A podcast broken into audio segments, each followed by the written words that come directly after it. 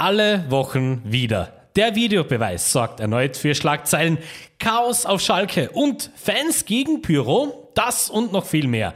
Jetzt in der neuen Folge von Wadelbeißer, der Fußballtalk.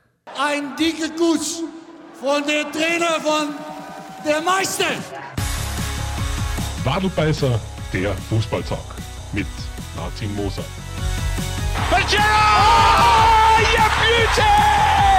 On ne les mettait. Messi Messi Messi Martz Ende Oktober ist es also geworden. Wir schreiben heute den 31.10., also der Halloween-Tag, der Tag vor Allerheiligen. Und ähm, zum Gruseln wird's einem so manchmal, wenn man sich mit Fußball beschäftigt in den jetzigen Tagen, denn da fliegen einem die Themen ja beinahe schon von selber zu. Also in der Recherche tut man sich da tatsächlich im Moment relativ leicht, denn da gibt's ähm, so die zwei, drei Themen, über, denen, über die gefühlt jeder spricht. Und natürlich müssen wir uns da beim Wadelbeiser ein bisschen äh, anstellen. Ja, das müssen wir natürlich auch machen. Das ist unsere Chronistenpflicht.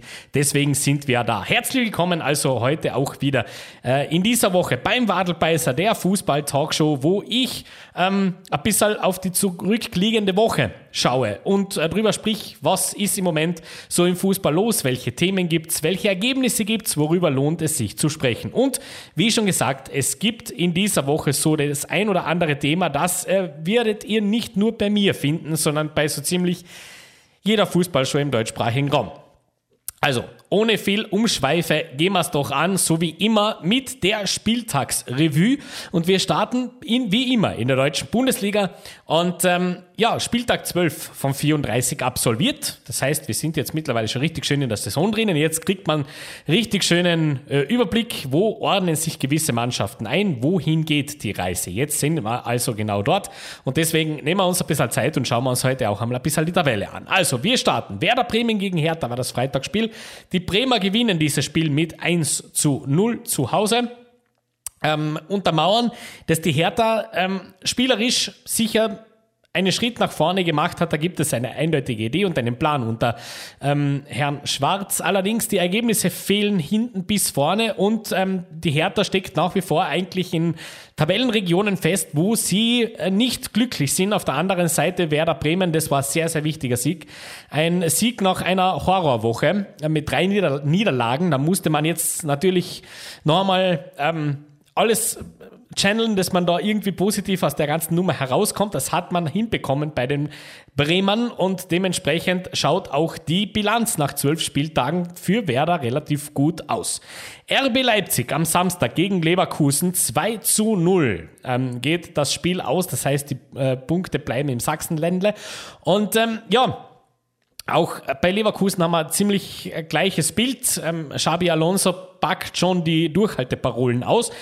Ähm, noch immer haben wir es bei Leverkusen mit einer Mannschaft zu tun, wo sehr viele Leute draufschauen und sagen, also was die unten verloren haben. Wir haben darüber schon gesprochen vor einigen Folgen, dass man schön langsam einfach den Trend sieht und sich damit auch auseinandersetzen muss, dass das ungemütlich wird. Klar, jetzt gibt's ähm, da auf der Bank jemanden, der bald wieder einsteigen wird in den Spielbetrieb, der lange verletzt war, mit Florian Wirz, der alleine die Qualität mitbringen sollte, dass man sich da recht schnell verabschiedet da ähm, aus dieser Tabellenregion. Allerdings bleibt zu hoffen, dass da mental nicht so viel hängen bleibt bei den Leverkusenern. Auf der anderen Seite, ähm, für Leipzig läuft's richtig schön. Da hat man jetzt auch das, äh, den Eindruck irgendwie, wenn man sich so auch hinter den Kulissen ein bisschen umhört, dass da Sachen zueinander gefunden haben. Ähm, nicht nur jetzt unbedingt im Coaching-Bereich, sondern auch im Staff.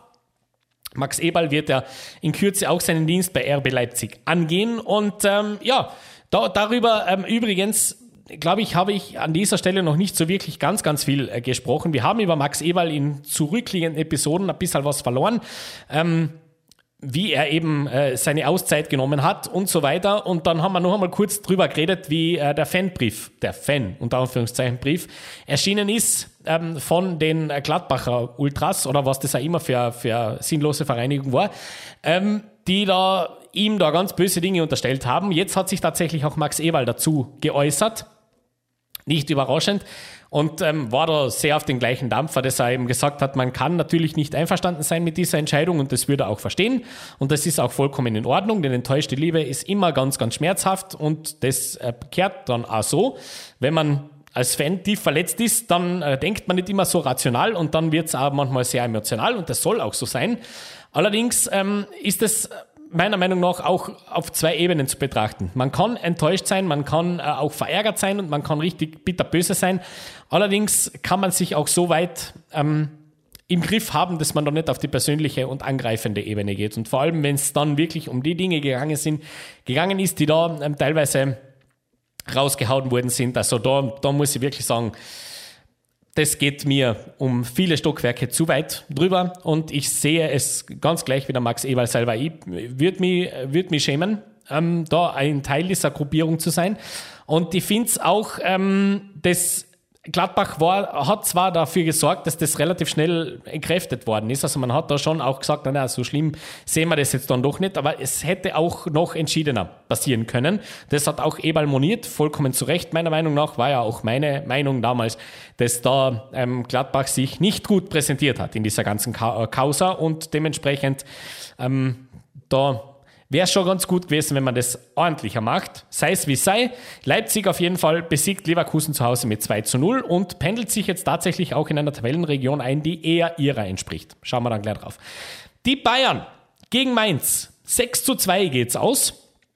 Da gibt es auch einen Elfmeter für Mainz, den es meiner Meinung nach nicht geben dürfte. Sei es drum. Ähm, sechs verschiedene Torschützen bei den Bayern.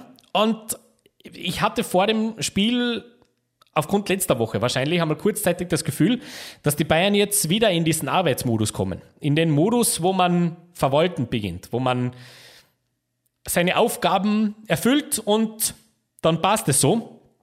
Und Pustekuchen. Die Bayern haben im, Moment, haben im Moment richtig Lust, richtig schön Fußball zu spielen, viele Tore zu machen und auch mal richtig schön fertig zu dominieren. Und ähm, ist für die Liga kein gutes Zeichen, darf man gleich dazu sagen. Ähm, noch immer reicht es nicht ganz für die Tabellenführung, aber ähm, das ist ein sehr, sehr starkes Ausrufezeichen der Bayern und äh, zeigt auch, dass man sicher international mit denen ein bisschen rechnen sollte, wenn es dann weitergeht. Schauen wir mal. VfB Stuttgart gegen Augsburg 2 zu 1 endet dieses Spiel, also die Stuttgarter mit einem Heimsieg. Florian Niederlechner bitter, bitter böse. Dazu später mehr in unserem Thema, weil natürlich müssen wir heute ein bisschen über die Schiedsrichter reden. Gell? Das geht fast gar nicht anders. Nach so einem Spieltag ist das aufgelegt. Auf jeden Fall ähm, Stuttgart mit einem vollen Erfolg, den haben es dringend nötig gehabt, auch wenn es um die Punkte geht. Ähm, und Augsburg seinerseits, ähm, ja, man war, wie gesagt, Fuchsteufelswild, sollte aber auch die Sachen ein bisschen bei sich selber suchen in diesem Spiel, meiner Meinung nach. Wolfsburg gegen Bochum 4 zu 0.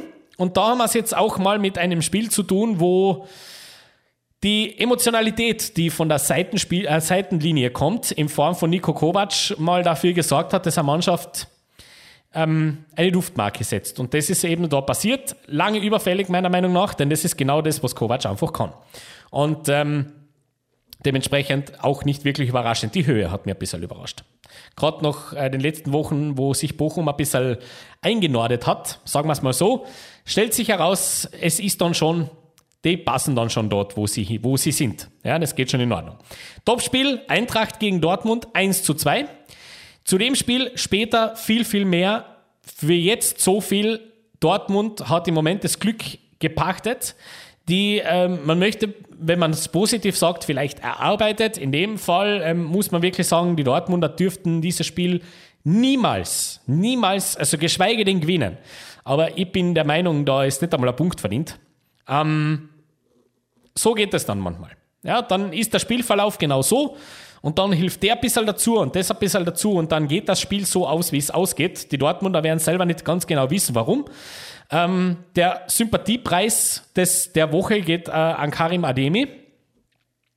An der Stelle, das ist ein junger Bur. Ich möchte nicht zu viel draufhauen. Das war ja auch letztes Jahr mit Jude Bellingham mal mit einer gewissen Aussage, die ich ganz, ganz schlimm finde. Nach wie vor. Ähm, man soll auf, auf, auf, diese, auf, auf, die Burschen in dem Alter nicht unbedingt so kritisch draufschauen. Nur so viel, äh, lieber Herr Ademi, Karma is a bitch und in dem Fall frei dir drauf. Das kommt schon. Union Berlin gegen Mönchengladbach. 2 zu 1 geht dieses Spiel aus, ähm, nachdem die Gladbacher eigentlich über, das, über den Löwenanteil des Spiels cruisen und das sehr im Griff haben und dann in den letzten Minuten plötzlich ähm, Tür und Tor öffnen für alles, was Union so brillant macht und ähm, ja, man ist zu Recht sehr böse. Man hat ja hinten äh, im, im Nachgang in den Interviews dann gehört, da haben wir schön dazu geholfen, dass das so passiert. Unterschrift, ja, das ist in erster Linie deswegen äh, so gegangen, weil es Gladbach so zugelassen hat. Sollte man nicht machen, aber leichter gesagt wie getan.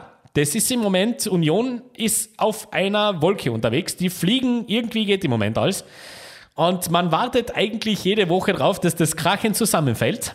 Und irgendwie tun sie uns den Gefallen gerade nicht. Also den Gefallen. Ja, nicht falsch verstehen. Ich finde das ja super. Also, es passt schon so.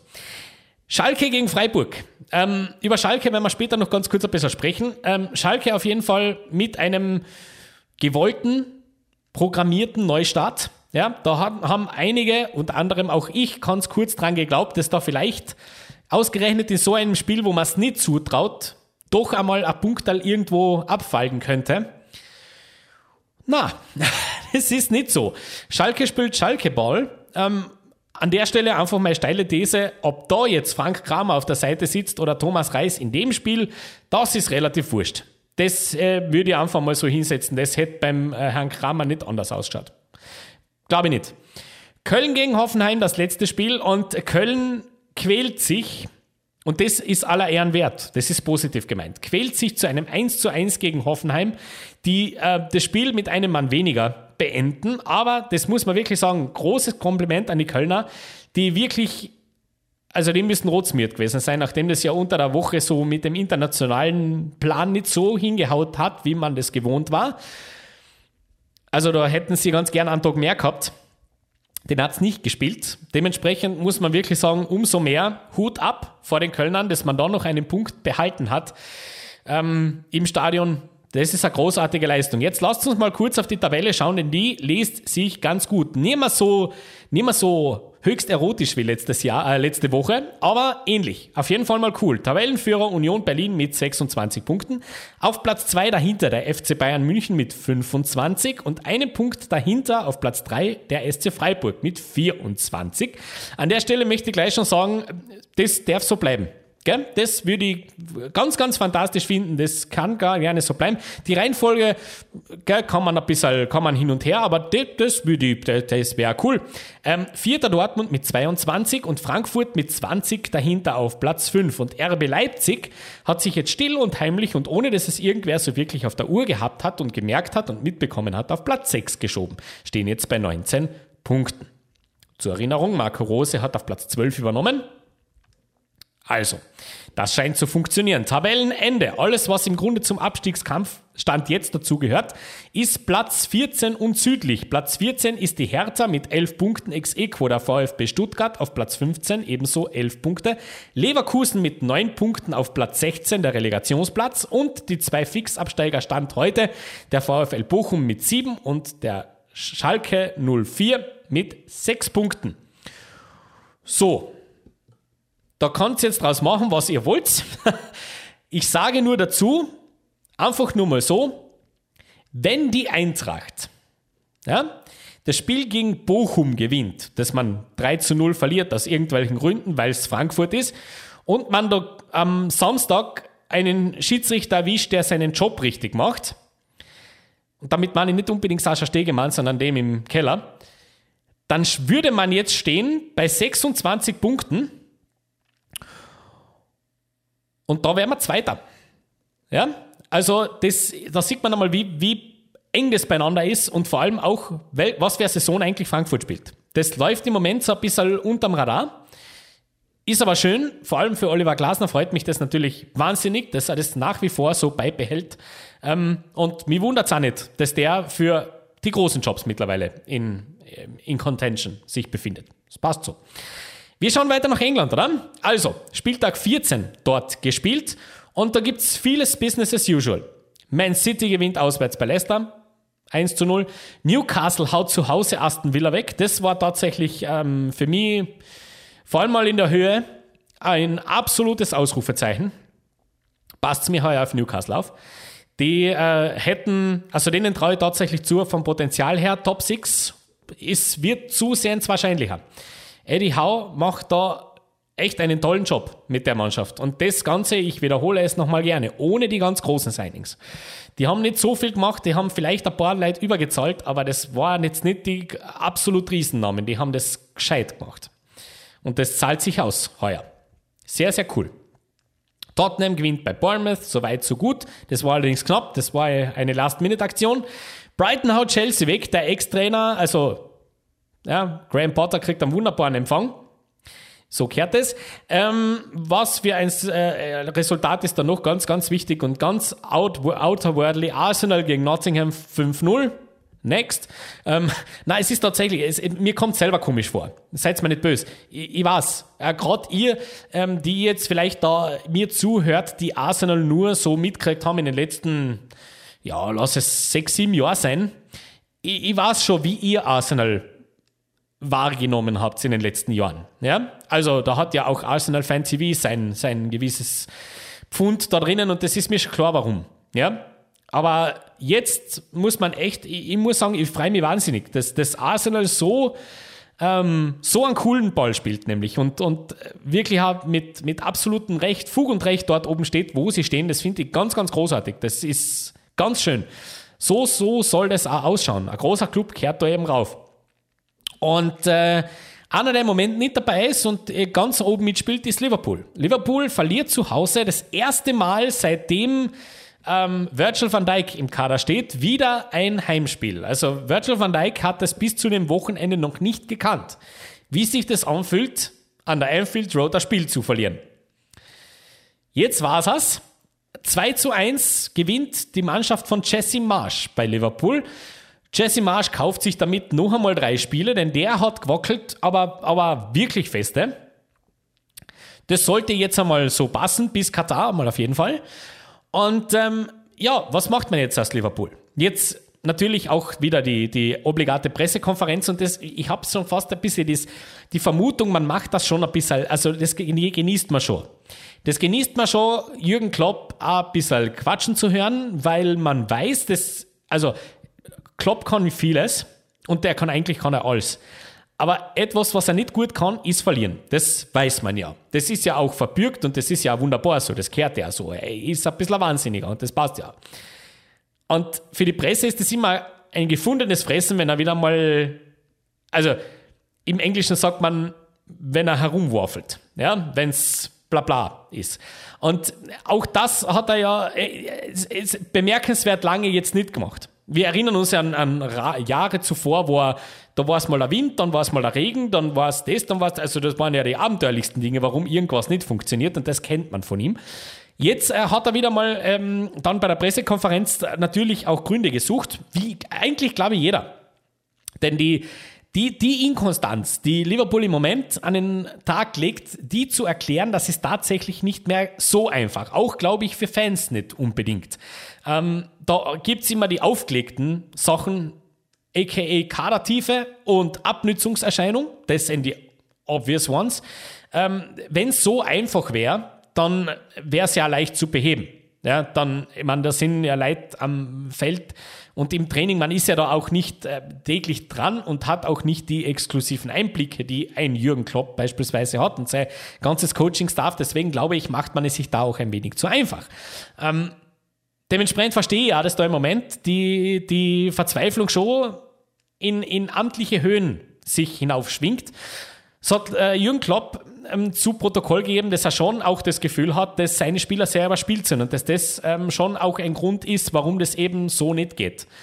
Und das ist sicher nicht von der Hand zu weisen, dass das heuer eine, Saison ist, die speziell daherkommt. Das, das weiß man, das ist, war auch klar, dass das heuer ein erhöhtes Spielaufkommen ist. An der Stelle möchte ich nur einfach sagen, dass das ist Quatsch. Also, wenn man das vor allem als Argument ins Feld führt, warum es nur für die Scheiße läuft, das Problem haben alle Mannschaften. Jede Mannschaft, die international spielt, hat das gleiche Problem wie der FC Liverpool. So, und da kann man jetzt hergehen und dann sagen, naja, also wer, wer spielt nicht international? Geht es irgendwann da besser oder geht es jemand ähnlich blöd wie uns? Dann kann man jetzt ins Feld führen, naja, also die, die Bayern in Deutschland haben wir auch gestruggelt und so. Ja, das, also, das möchte man ja gar nicht, gar nicht in Abrede stellen. Nur schaut euch einmal die Top-Plätze an, sowohl in Deutschland als auch in England. Dann wird ihr sehen, dass da relativ viele Mannschaften drinnen sind, exklusive Newcastle, die alle international spielen. Also, es ist für alle eigentlich gleiche Voraussetzung. Dementsprechend lasse ich das Argument nicht als, als Königsargument da stehen. Da müssen die Gründe schon woanders sein und da muss man sich schon ein bisschen selber mit sich selber, glaube ich, ein bisschen auseinandersetzen und mit der Art, wie man sein Kader geplant hat. Das äh, ist dann einfach wahrscheinlich nicht gut genug und ich habe es an der Stelle schon öfter gesagt. Ähm, dein Plan B, vor allem im Mittelfeld, ist einfach keine Weltklasse, ist nicht das Niveau, das man haben sollte an der Stelle. Wenn ich es noch immer notwendig habe, in so einem Spiel James Milner und Jordan Henderson einzuwechseln, dann, dann ist das leider Gottes nicht die Qualität, die man sich vorstellt von einer Mannschaft, die für einen Premier League Titel challenged. Das ist so. Du hast in der Premier League mit Mannschaften zu tun, die zum besten kehren, was der Fußball im Moment zu bieten hat. Und dementsprechend hast du da andere Maßstäbe. Es ist kein Dick an Klopp, ganz und gar nicht. Ähm, und weil, weil immer wieder auch die Frage dann kommt in Diskussionen, da glaubst du, kann der geschmissen werden? Na, der kann nicht geschmissen werden. Na, der ist, äh, der, der ist für mich unkündbar. Also der, der, der, der verlässt Liverpool dann, wenn er Lust hat. Meiner, meiner Meinung nach ist das nach wie vor so. Das Standing hat er und das hat er sich auch sehr erarbeitet und Liverpool ist gescheit genug zu wissen, wo die wären ohne Klopp. Nämlich nicht dort, wo sie jetzt sind. Das kannst du mal glauben. Das, das wissen die Eigentümer und das wissen auch die Fans. Dementsprechend, ähm, und man wird auch in Liverpool sehr genau auf Dortmund schauen und äh, sich auf das Vermächtnis von Klopp dort ein bisschen aufhängen und sich auch sehr schnell bewusst werden, wie lange Dortmund jetzt schon kämpft, um diesen, um dem zu, gerecht zu werden, was der Herr dort hinterlassen hat. Dementsprechend, na, ich glaube nicht, dass Klopps Job irgendwie zur Disposition steht, außer er hat keine Lust mehr. Das ist die einzige Exit-Strategie, da sehe.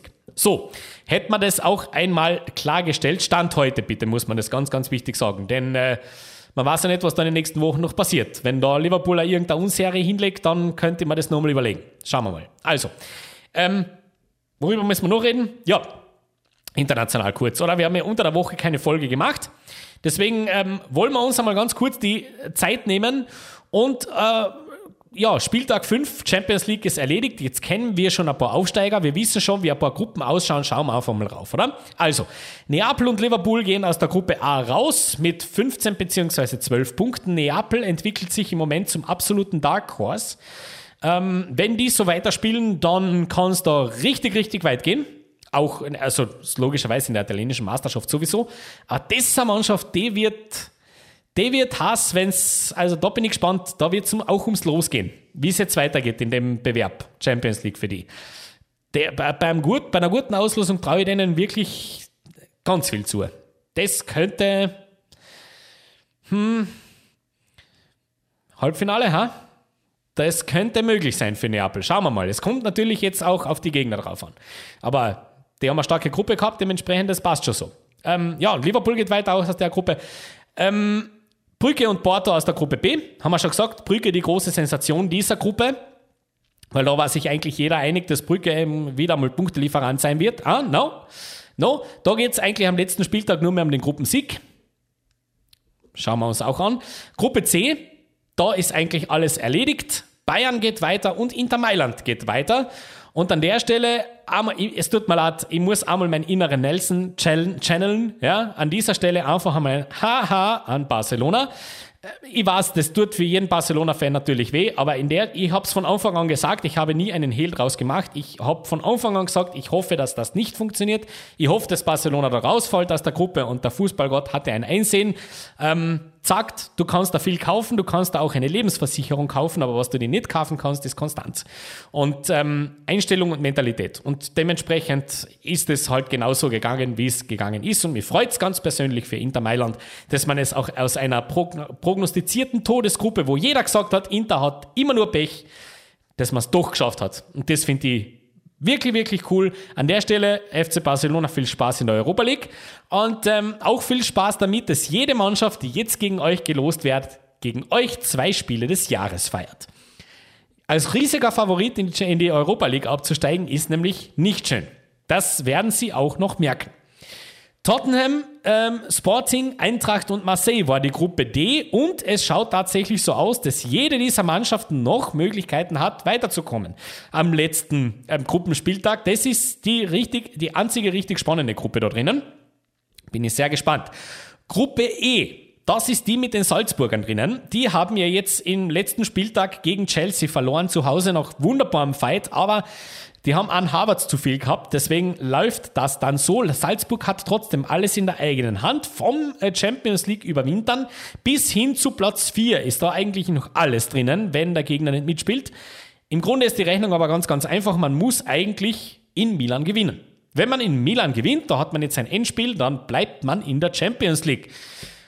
Und ähm, das ist eigentlich eine sehr schöne Ausgangslage, denn auf der einen Seite gibt es jetzt natürlich so wen wie mich, der sagt, ob das so gescheit ist, in der Champions League zu überwintern, da ist vielleicht gar nicht so blöd, wenn man in die Europa League geht als Salzburg, denn das ist eher wahrscheinlich der, das Level, ja, das wird wahrscheinlich eher passen. Auf der einen Seite ist es das und auf der anderen Seite von der Ausgangslage her, vergesst das Rechnen, spült auf Sieg und schau mal, was Dynamo macht. Ist ja wunderbar, eigentlich ist es ja wunderbar hergerichtet. Ähm, wenn es geht, geht's. Und wenn es nicht geht, dann bleibt dann Platz 3. Denn Dynamo gegen Chelsea, da müssen, müssen, die Londoner mitspielen. Schauen wir mal, die sind fix qualifiziert, die werden ein bisschen schonen. Ja schauen wir mal. Also, Gruppe F.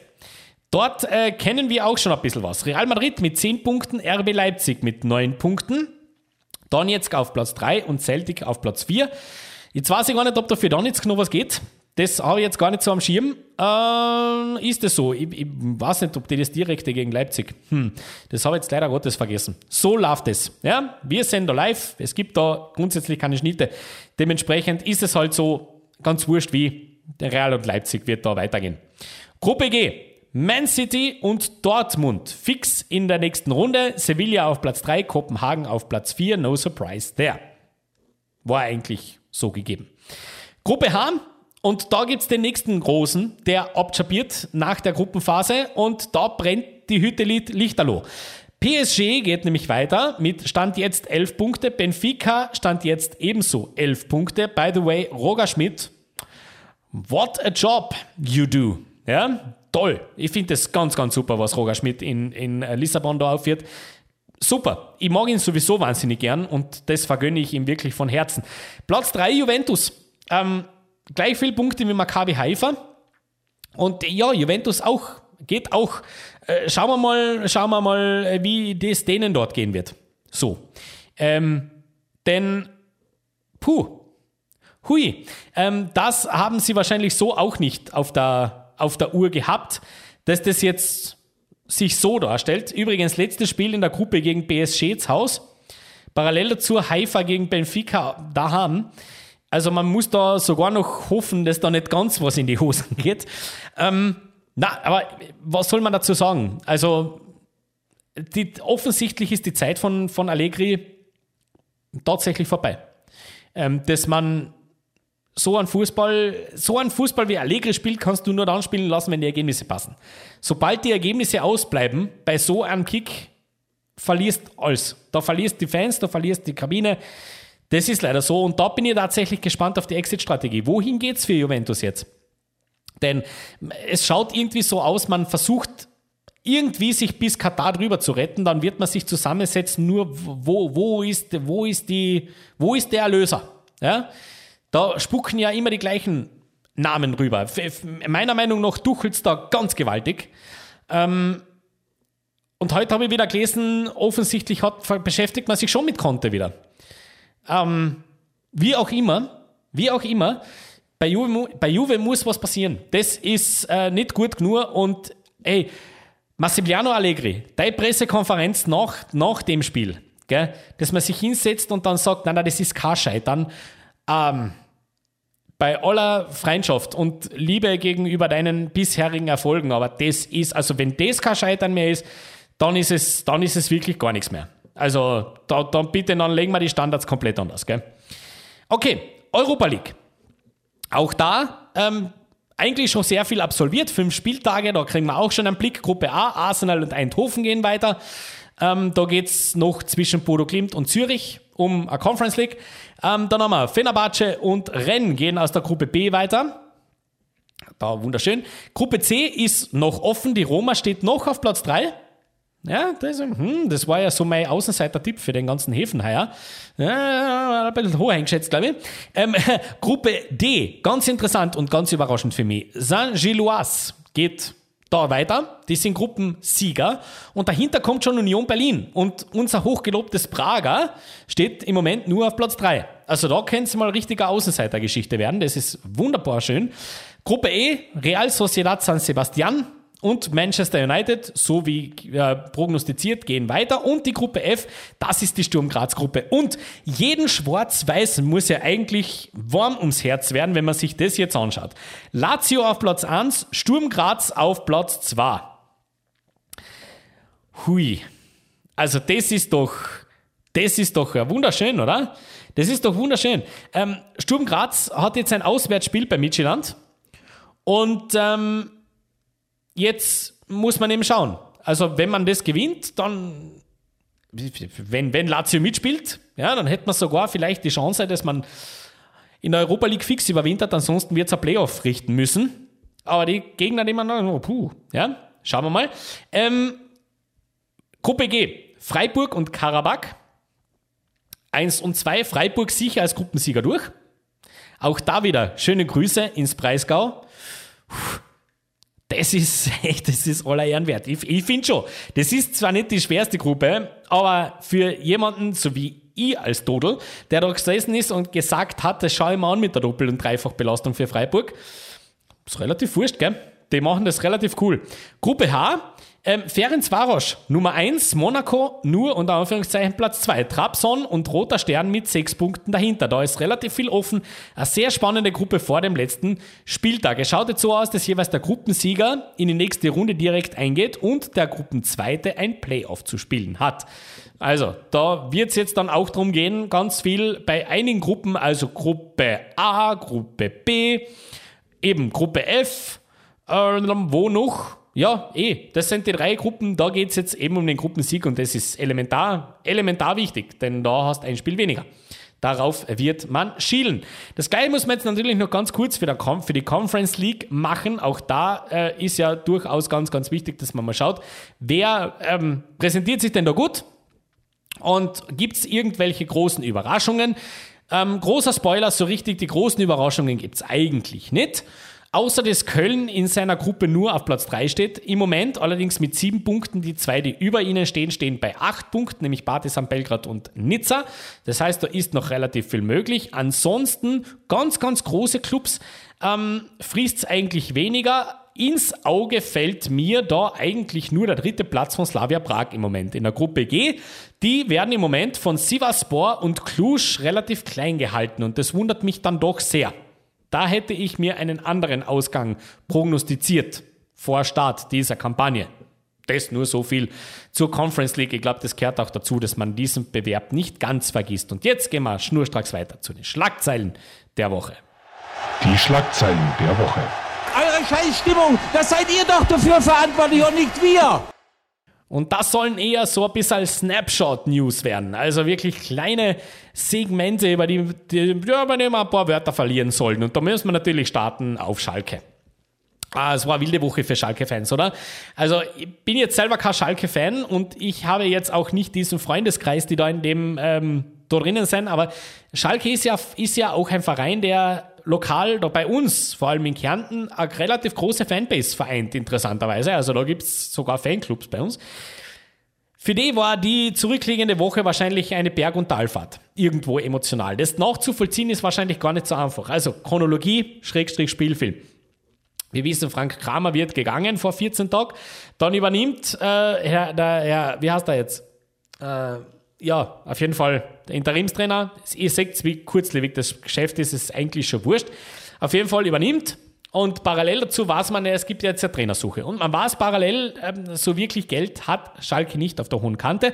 Wo sind die Favoriten? Es stellt sich relativ schnell heraus. Es gibt eigentlich einen relativ logischen, ähm, weil man da anscheinend im Sommer schon einmal ein bisschen verhandelt hat, auch wenn er sagt, das stimmt nicht. Aber irgendwie gibt es da Quellen, die sagen, na, na, das war schon so, da waren wir schon im Gespräch, nämlich Thomas Reis. Ehemaliger Trainer von, äh, vom VfL Bochum, mittlerweile freigestellt, auch dort wegen Misserfolg. Das hat irgendwie alles nicht mehr so wirklich zusammengepasst. Da hat man ein bisschen einen Vertrauensverlust mitbekommen. Der soll es also sein. Dann kommt die große Meldung von außen. Ähm, stimmt gar nicht.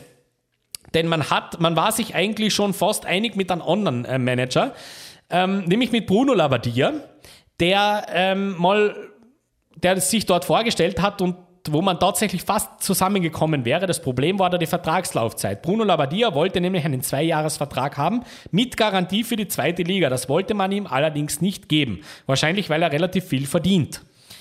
Das ist nämlich der einzige Grund, den ich mir vorstellen kann, warum man das ablehnt. Ich finde das nicht gut. Ich hätte das gemacht. Das wäre ein, ein absoluter Topmann gewesen. Ich bin generell ein großer Bruno Labbadia-Fan. Ich finde es sehr, sehr schade, dass man das nicht gemacht hat.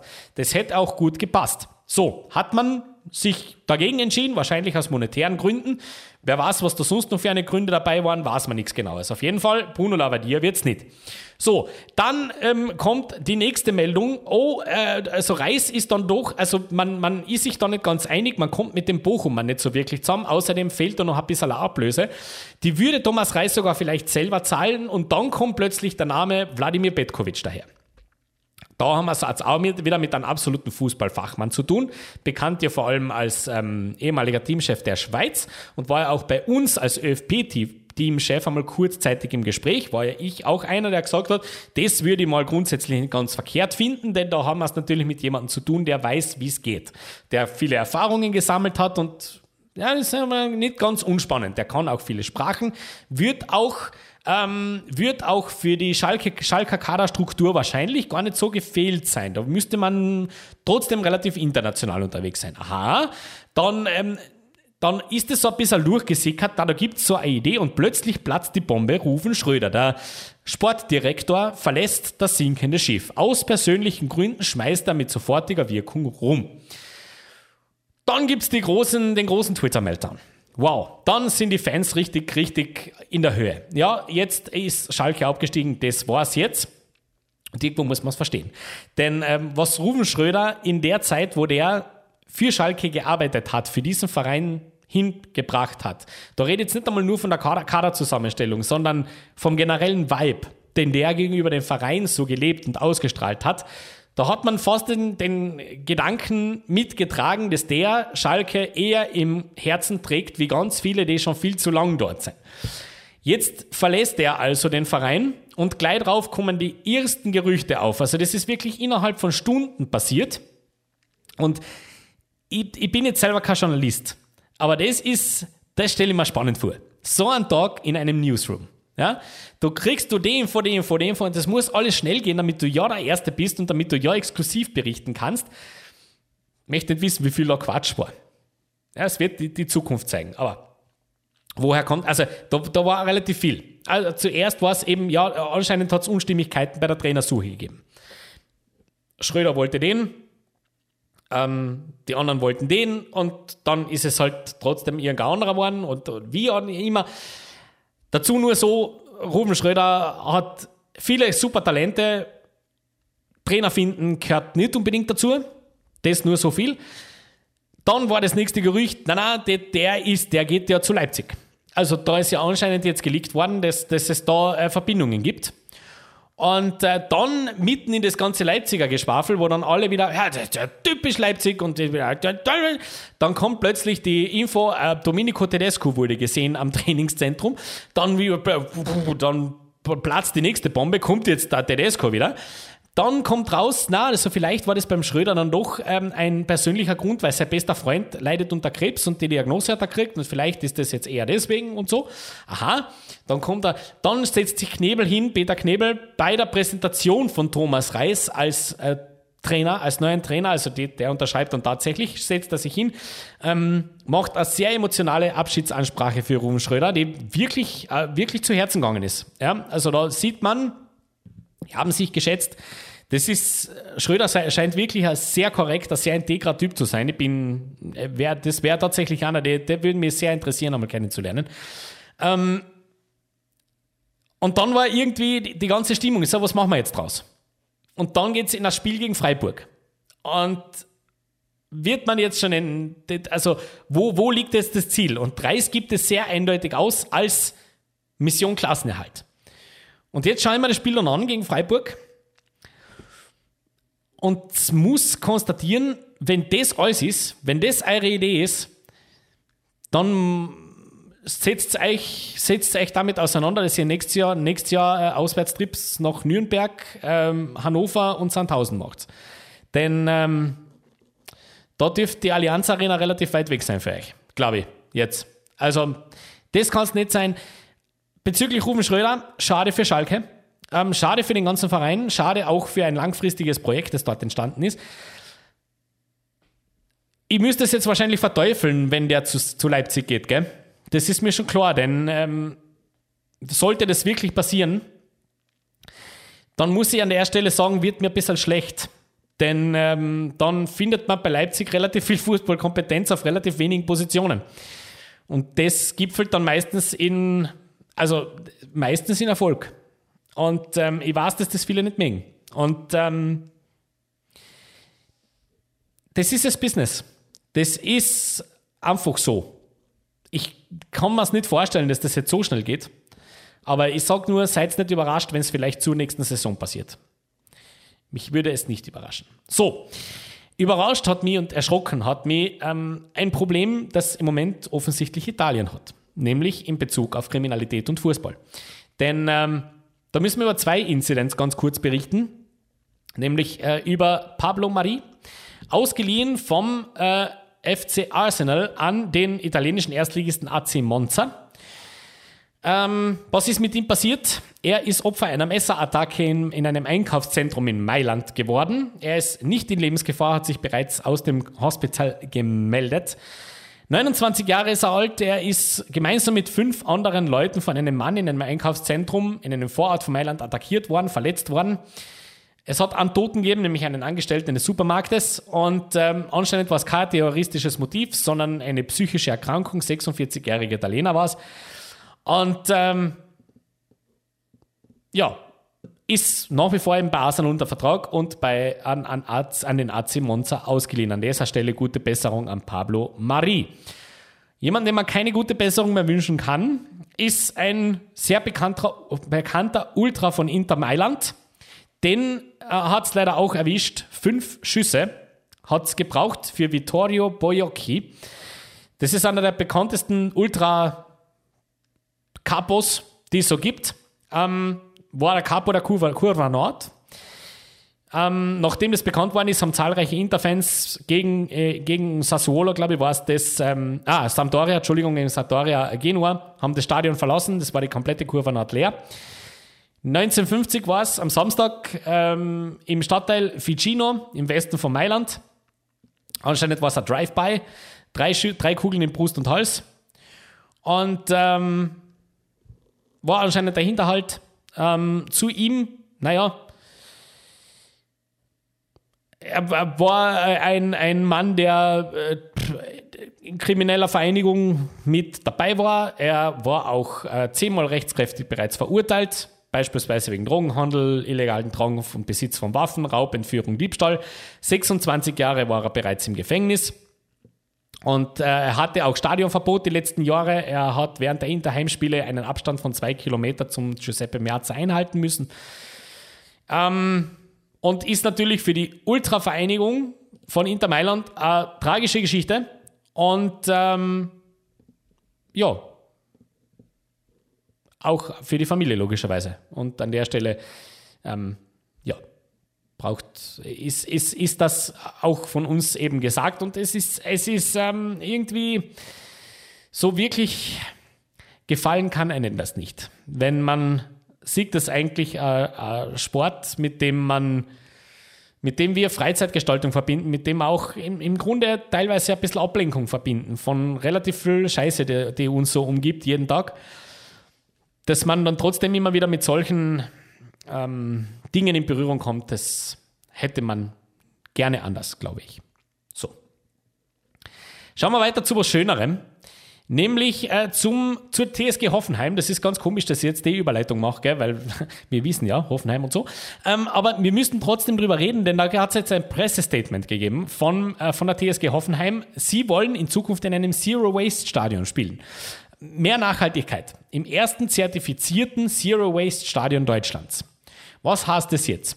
Man will drauf schauen, dass man ähm, dort tatsächlich mit in, in Zusammenarbeit und im Gleichschnitt mit ihrem Partner Pre-Zero schrittweise darauf hinstellt, dass die ganze Arena quasi neutral unterwegs ist. Was kann man sich das vorstellen? Es sollten jetzt einmal kleine Schritte passieren. Also beispielsweise Ketchup-Senf, die ganzen kleinen Tüten weg, sollte aus großen Spendern kommen. Keine Gabeln mehr für Pommes und Currywurst, wenn dann mit wiederverwendbaren Materialien, beispielsweise eben aus Bambus oder so. Das sind die kleinen Dinge. Ähm, man hat jetzt auch schon gesagt, es soll in Zukunft auch in der Arena eine Mülltrenne-Geschichte geben. Also es ist wirklich revolutionär, wenn man schaut, wie normalerweise in Arenen gearbeitet wird. Gell? Das kennt man so nicht. Das äh, möchte man jetzt in Hoffenheim wirklich ganz, ganz fest durchsagen. Und an der Stelle kann man nur sagen, ey, finde ich super.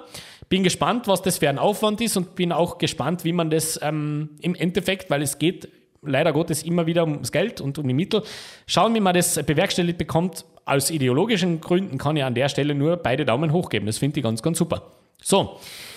Ähm, überrascht hat mich ein News-Segment, das mir heute in die Timeline gespült worden ist, nämlich bezüglich der Pyrotechnik. Dazu muss man ähm, zwei Dinge noch ganz kurz mit rein, einfach stellvertretend. Schalke-Spiel. Schalke gegen Freiburg. Ähm, die Polizei hat sich mittlerweile gemeldet nach diesem Spiel und hat gesagt, diese Fanchoreografie, die da gelaufen ist und auch eine Spielunterbrechung zur Folge gehabt hat, weil man nichts mehr gesehen hat, die hat jetzt tatsächlich Folgen. Der Tormann, Schwolo, konnte nicht mehr atmen vor lauter blauen Rauch, der rund äh, war. Die Polizei hat zu, zu Protokoll gegeben, es wurden Strafverfahren eingeleitet. Ähm, man hat auch gesagt, das wird für die Zukunft ganz interessant. Äh, bis auf weiteres wird dem Sicherheitskonzept des Vereins nicht mehr zugestimmt, sobald Choreografien angemeldet werden. Hat man seitens der Polizei jetzt äh, bekannt gegeben. Die Spiele müssten dann ohne gültiges Sicherheitskonzept durchgeführt werden. Was das für eine Auswirkung hat, das kann man sich jetzt vorstellen. Das ist nämlich gar nicht so lustig. Das hat einfach eine Sache mit der Haftung und so weiter zu tun. Das kann dem Verein nicht gefallen. Ähm, das ist die erste Geschichte. Die zweite Sache müssen wir natürlich noch mal ganz kurz über das Grazer Derby reden im ÖFB Cup. Ähm, Sturm und GAK, beide Fanlager bzw. beide Clubs müssen noch mit relativ empfindlichen Strafen rechnen, weil Büro. Ja? Büro, ähm, das war tatsächlich wirklich beeindruckend. Also was man da gesehen hat, beeindruckend auch nicht immer nur im positiven Sinn, muss ich gleich dazu sagen, denn das war, puh, das habe ich so eigentlich in Österreich noch nie gesehen. Äh, beide Clubs haben jetzt die Möglichkeit, eine Stellungnahme abzugeben. Prinzipiell hat äh, allerdings ähm, ein Zuständiger, wer war das? Äh, ÖFB Cup Manager Alexander Gruber war es, hat gesagt, jeder kann grundsätzlich im Kopf durchrechnen, wie hoch diese Strafen sein werden. Pro Bengalo, Fackel und Rauchtopf sind nämlich 100 Euro fällig. Und dann kann man sich das durchrechnen, wie viel das ungefähr waren. Und äh, er glaubt, die Cup-Prämien, die brauchen wir nicht auszahlen, die können wir gleich sparen, die können wir gleich abliefern. Ungefähr, äh, also man kann das jetzt durchrechnen. Spielveranstalter wäre nämlich für GRK 9000 Euro reinkommen, für Sturm als Gewinner der Partie 16.000 Euro. Ich kann mir auch denken, das, das wird sich ausgeben. Das wird sich ausgehen.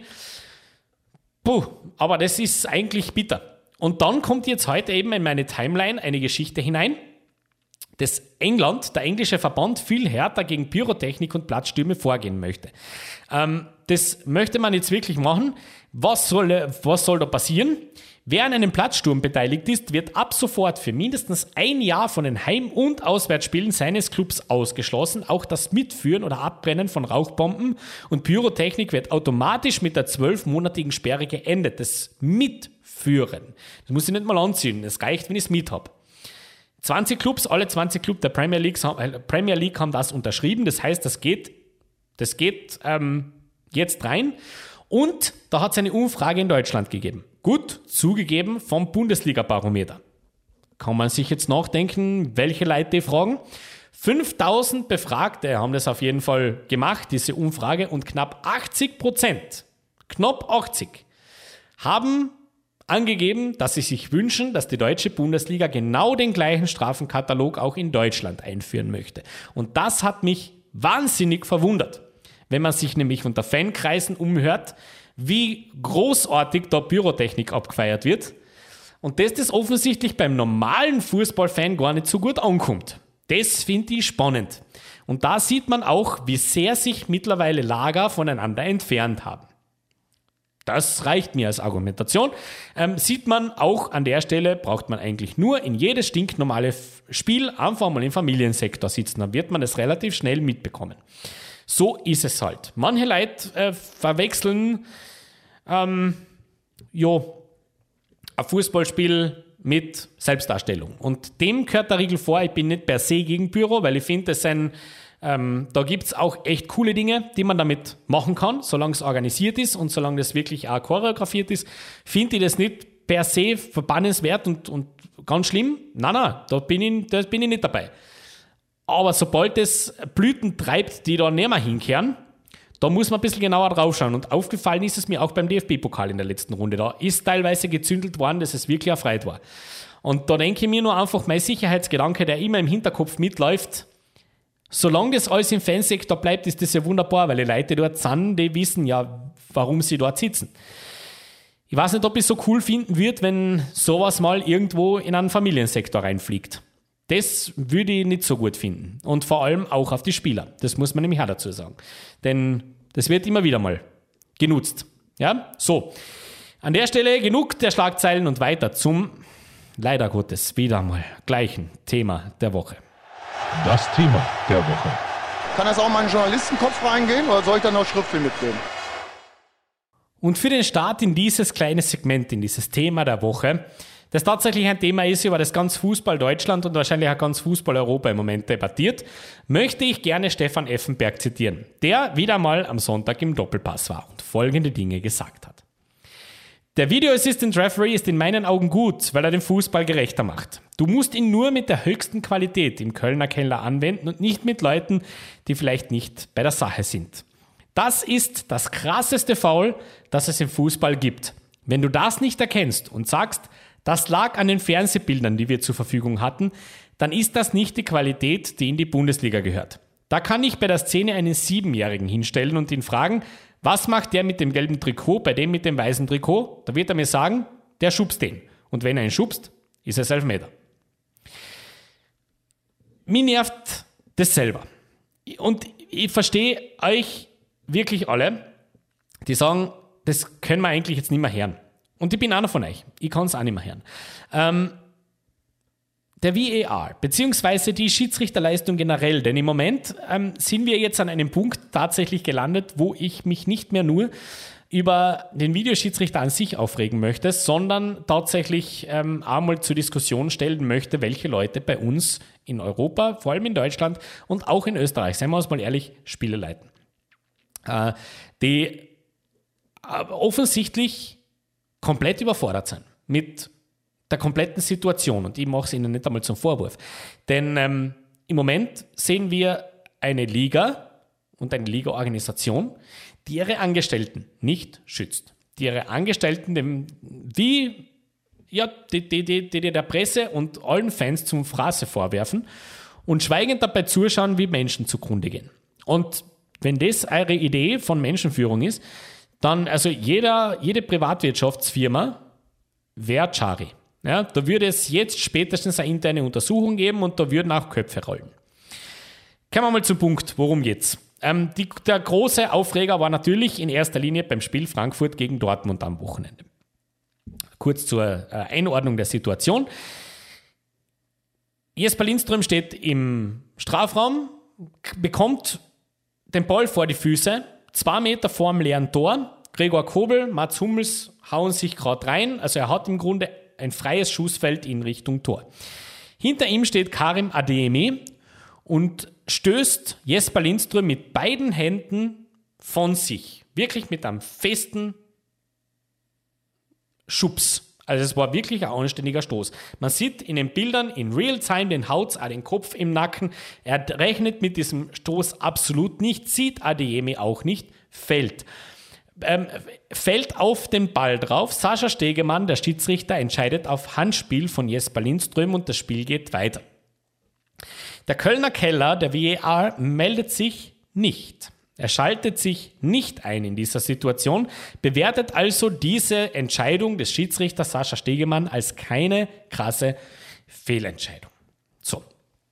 Und das war nur eine Szene von mehreren in, dieser, äh, in diesem Spieltag. Wir haben dann noch eine äh, Situation in Augsburg, also gegen Augsburg, wo Florian Niederlechner voll auszuckt.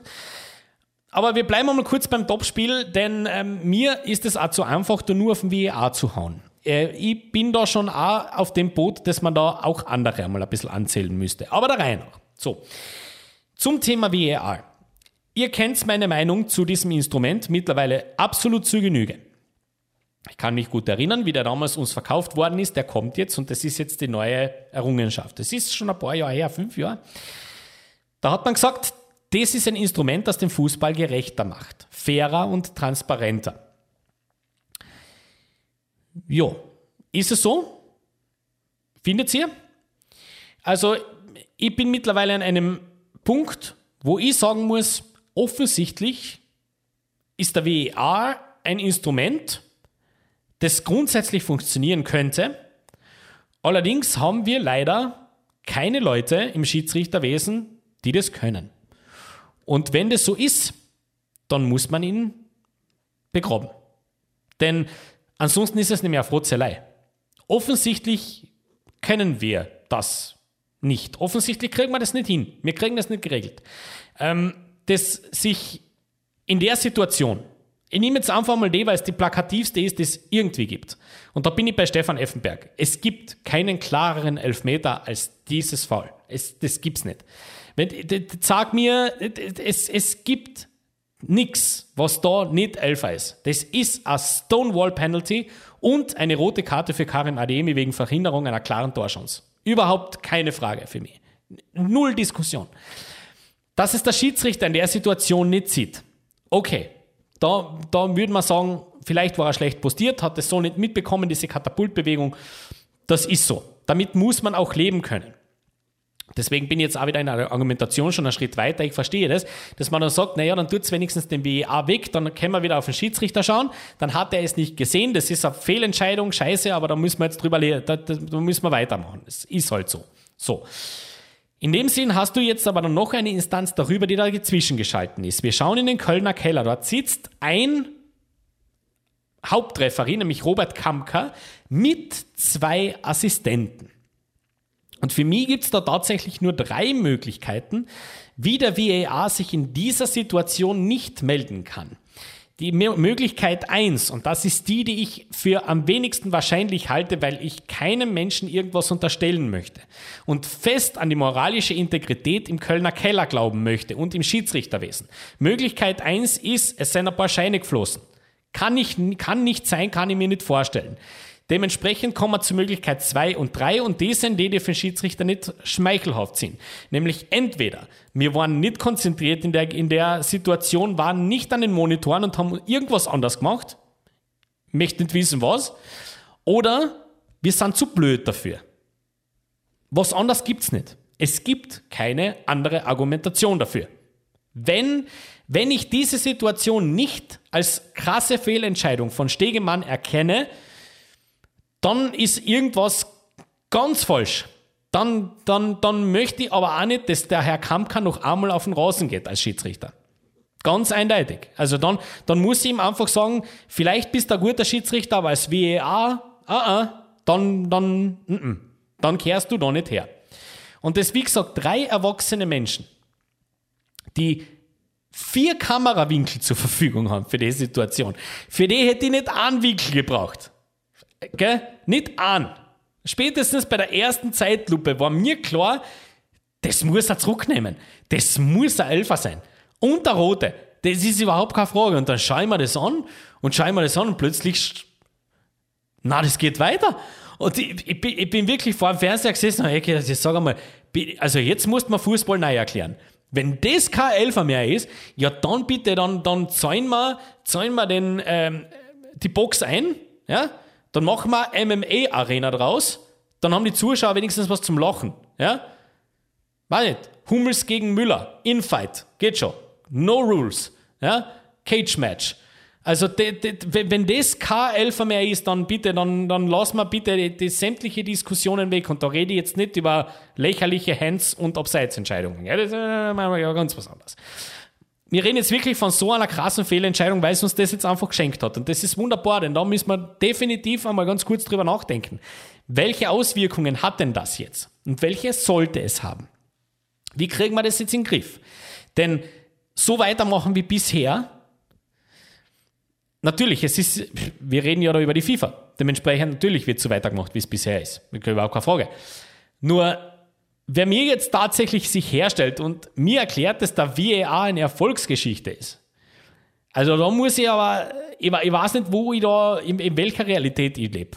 Aber das kann nicht sein. Das ist keine Erfolgsgeschichte. Denn jetzt kann man natürlich sagen, naja, er hat, er hat, ja, viele, er hat ja viele Fehlentscheidungen zurückgenommen. Richtig. Stimmt. Wenn ich gemein wäre, würde ich mir jetzt herstellen und sagen, 80% dieser zurückgenommenen Fehlentscheidungen darf aber ein halbwegs kompetenter Schiedsrichter direkt am Feld auch schon erkennen.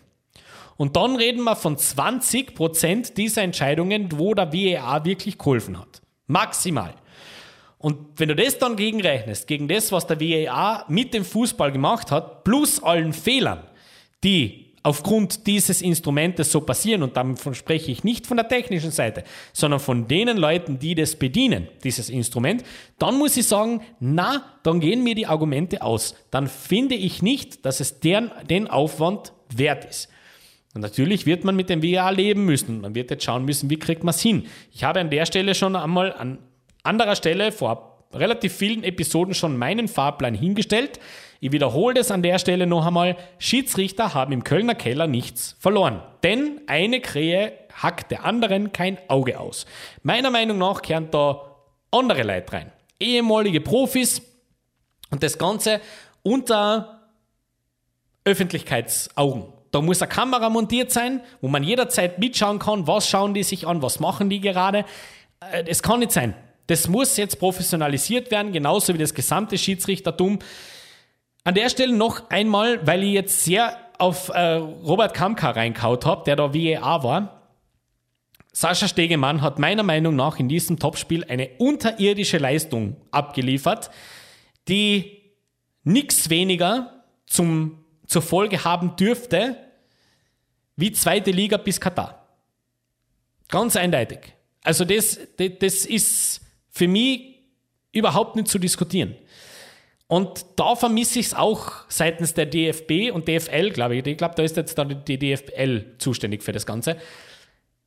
Es muss auch Konsequenzen geben für Fehlleistung. Das gibt es für Spieler, das gibt es für jeden, der in der Privatwirtschaft arbeitet. Das muss es auch für Schiedsrichter geben.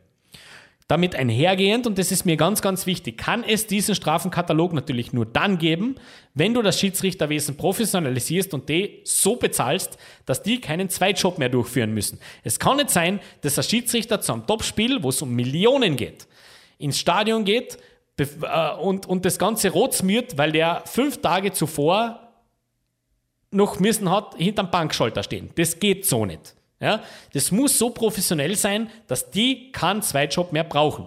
Und dann muss jede Leistung, so wie die jetzt abgeliefert worden ist beim ähm, Topspiel, zwingend zur Folge haben, dass es dieses Schiedsrichterteam für mindestens drei Spieltage nicht mehr in die Bundesliga schafft. Da muss es tatsächlich einmal einen Anreiz geben, dass man sagt, so Freunde, ihr macht es entweder gescheit oder ihr macht es gar nicht. Denn äh, es frustriert. Es frustriert wirklich immer. Man kann über Schiedsrichter und ich diskutiere wahnsinnig gerne über Schiedsrichter, weil das ist ja gerade das Faszinierende. Und man kann mit jeder Fehlentscheidung eines jeden Schiedsrichters wunderbar leben, wenn es nur der Schiedsrichter ist. Alles klar, dann hast du es falsch wahrgenommen, hast es anders gesehen, bist schlecht gestanden, da, da, da. damit kann man leben, damit kann man wenn dann noch ein Instrument drüber geschalten ist, der sehen müsste und der macht seinen Job nicht, dann wird es ärgerlich. Und das ist genau das, was da passiert ist. Genau so. Und da muss man natürlich sich auch überlegen, kann man da vielleicht noch mehr nachhelfen? Kann es da vielleicht tatsächlich, ist die Challenge-Regel der Way out? Dass man wirklich vor Ort dem Schiedsrichter dazu zwingt, aus, aus Trainersicht, du schaust dir die Situation jetzt an. Gemeinsam mit dem ganzen Stadion, wir spielen das auf dem Videowürfel ein, du schaust die Situation an und entscheidest dann nur einmal. Das machst du jetzt. Und zwar ohne, dass der WEA das sagt. Das hätte übrigens gereicht. Noch dazu. Ich verlange nicht von Herrn Kamka, dass er sich eingeschalten hätte in die Funkkommunikation und gesagt hätte, das nimmst zurück, gibst da rote Karten und dann Elfer, sondern es hätte gereicht, wenn er gesagt hätte, hey, wir haben drei äh, Video Wiederholungen gesehen, wir sind uns nicht ganz sicher, schaust da an. Das hätte gereicht. Denn wenn er das gesehen hätte, dann hätte er es machen müssen. Ende. Musst du machen. Nur, weil, weil sonst sind wir sofort wieder bei der, bei der Anfangsthese, wenn du das nicht siehst, dann hast du in der Bundesliga als Schiedsrichter nichts verloren. Nichts. Dann geh in den Jugendbereich, geh in die zweite Klasse in Österreich, da kannst du sowas durchaus laufen lassen. Da werden da ein paar Wörter um die Ohren fliegen und, und passt. Aber das hat mit Qualität nichts zu tun. Und ähm, ich, ich, bin, ich bin konsterniert. Ich habe auch schon, ich habe auch wirklich schon sehr viele Stimmen jetzt mittlerweile gehört, die, die da fordern, dass man, die, die da jetzt auch sagen, also es hat jetzt lang gedauert, aber jetzt reicht es mir auch. Ja, an, an der Stelle muss man immer dann ganz kurz noch lobend sagen, Stegemann hat sich gestellt, hat seinen Fehler auch zugegeben an der Stelle wird ja wohl gut sein. Das ist, finde ich, nicht einmal eine große Schlagzeile wert, denn das erwarte ich mir. Ja, weil wenn der sich, wenn der sich jetzt rübergestellt hätte und gesagt hätte, ey, hey, na, das interessiert mich nicht, da sage ich nichts dazu. Ja, wir sind ja nicht in Österreich, gell? Wir sind ja nicht im österreichischen Schiedsrichtertum, das haben andere gemacht und machen andere. Das, ähm, mm, der, der, der ist, er ist ein Profi und äh, der, also er interpretiert so und jeden sei zugestanden, Fehler zu machen. Noch einmal, das ist überhaupt kein Problem. Aber das geht nicht. Das geht nicht und da braucht es einer genauen Aufarbeitung, denn sonst wirst du relativ schnell dafür sorgen, dass du Leid verlierst. Und dass das Ganze immer unter Beobachtung steht. Das tut es jetzt schon. Wir erinnern uns, der WEA, warum ist er gekommen? Und wir sprechen jede Woche drüber. Seid mir nicht besser, aber anders wird es auch nicht ausschauen, wenn es den nicht gäbe. Bin ich mir sehr, sehr sicher. So. Dann schauen wir weiter zu was Netterem, zum Wadelbeißer der Woche. Der Wadelbeißer der Woche. Respekt, Respekt, Respekt, man, Respekt, Respekt. Und der geht schnell und unspektakulär zum Trainer der Spielvereinigung Unterhaching, nämlich zu Sandro Wagner, ehemaliger Nationalspieler und heutiger Trainer eben dort. Ähm, weiters noch der Zone-Experte und was der noch so ist. Auf jeden Fall hat der jetzt seine Reichweite genutzt und das finde ich immer ganz, ganz super, wenn das Leute machen, die ihre Reichweite für vernünftige Sachen nutzen. Ja, muss ja nicht immer Hector Bellerin sein, der, weiß ich nicht, ja, Model wäre besser, weil Außenverteidiger kannst nicht, hat man gesehen gegen Bayern. Ähm, Sandro Wagner hat es, ein bisschen, hat es ein bisschen besser gemacht. Er hat seine Reichweite genutzt, um für einen erkrankten Fan, für einen an Blutkrebs erkrankten Fan, seine Stimme stark zu machen. Und er hat da ein sehr emotionales ähm, Video gepostet, hat seine Follower darauf äh, aufgerufen, sich bei der DKMS zu registrieren, um die Chance für einen passenden Stammzellenspender zu erhöhen, also dass man eben jemanden findet für ihn. Und äh, man hat die Partie am Wochenende gegen äh, Schweinfurt 05 unter das Motto Spielvereinigung Unterhaching für Fritzi gestellt. Zum zweiten Mal ist der Anhänger bereits am Blutkrebs erkrankt und ich finde es ganz, ganz toll, dass Sandro Wagner sich hinstellt. Das müsste er nämlich wirklich nicht machen. Es ist, ja, ich war schon Regionalligist, aber das müsste er nicht. Ähm, dass er sich hinstellt und auch auf diese Erkrankung wirklich öffentlichkeitswirksam aufmerksam macht. Das muss ich an der Stelle unterstützen und überreiche ihm hiermit ganz, ganz gerne den Wadelbeißer der Woche. Und wir gehen weiter ins letzte Segment zur Wadelbeißer 11. Die Wadelbeißer 11. Technisch, taktisch, mental, Bereitschaft, komplett. Ein einziges Defizit, unsere Leistung. Und die lautet wie folgt. Im Tor Gregor Kobel. In der Verteidigung Upamecano, Döki und Sosa. Im Mittelfeld Maxi Arnold, Jude Bellingham und Vincenzo Grifo. Im offensiven Mittelfeld Mario Götze, Felix Metscher und Sadio Mané. Und ganz vorne erneut Eric Maxim, Choupo-Moting, der Senkrechtstarter in dieser Saison mit seinen 31 Jahren, glaubt, das hätte er sich auch nicht mehr so gedacht, dass er noch einmal so wichtig wird für eine Mannschaft. An dieser Stelle herzlichen Dank auch diese Woche fürs Zuhören. Wir hören uns genau in sieben Tagen wieder. Dann hoffentlich mit etwas positiveren News über das Schiedsrichterwesen und den Fußball im Allgemeinen. Danke fürs Zuhören, bleibt uns gesund, pfiat euch und Baba.